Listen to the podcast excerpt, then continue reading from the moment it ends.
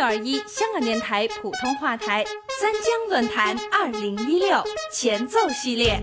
香港与内地商贸互动，嘉宾主持丝路智库研究院院长梁海明。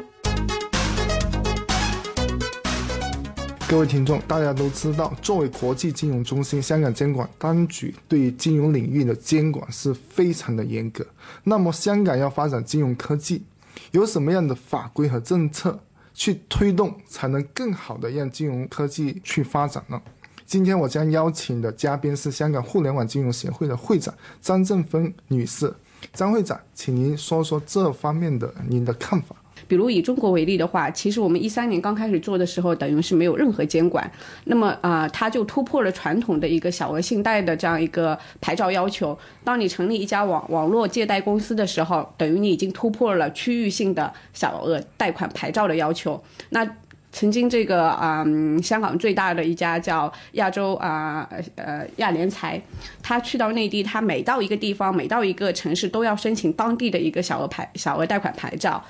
那他就很痛苦。那后来人人贷啦，或者其他的这个陆金所啦，他们去做这个业务的时候，并没有这样子的一个规定。他只是说我我通过网络平台我来撮合，那么他就不需要这样子的一个一个牌照。但是背后呢，也发生了很多的问题，就有很多平台到后来。他可能跑路啦，也也也发生了像易珠宝这种比较恶性的事件，两年的时间可能做了一个七百五十亿的这这种贷款，最后就就全部都跑路。那政府也一直在探讨说我要出台怎么样的法规。在香港呢，我觉得这一方面的保护是一直以来非常非常非常强烈的。而且已经过分强烈到啊，失去了让创业公司生存的机会。举一个例子来说，从啊今年年初出台的这个啊金融科技督导小组的一份报告来看，对于这个很大市场的啊嗯点对点借贷，政府的意见是说，如果我去重新修订一个法案，呃需要的时间太长，也不一定有这个必要。所以我希望大家还是按照现有法律。去去进行调整自己的商业模式。AM 六二一香港电台普通话台三江论坛二零一六前奏系列。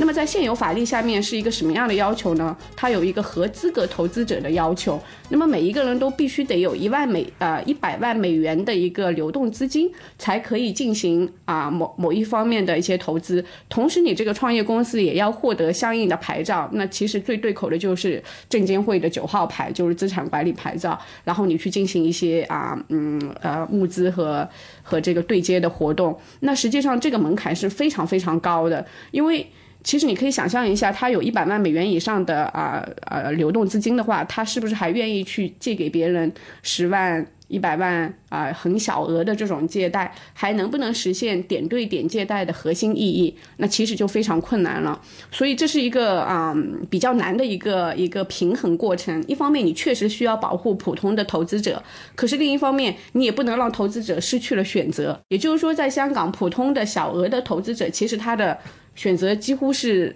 非常非常少的，他只能去到银行买一些包装好的、已经已经非常啊成熟的产品。那这些成熟的产品，它的利润空间可想而知已经非常少了。因为我原来在投行的时候，我们知道说我们设计出来的产品给到私人银行先，然后呢再给到商业银行，然后商业银行收了很高的一个渠道费之后给到普通的投资者，那就没有太多的利润空间。那本来去中介化的这样一个过程，需要政府。啊，来有一些灵活的法案，允许创业者给到创业者一些空间，就像美国政府、英国政府他们已经出台的一些针对性的条例，还是非常 OK 的。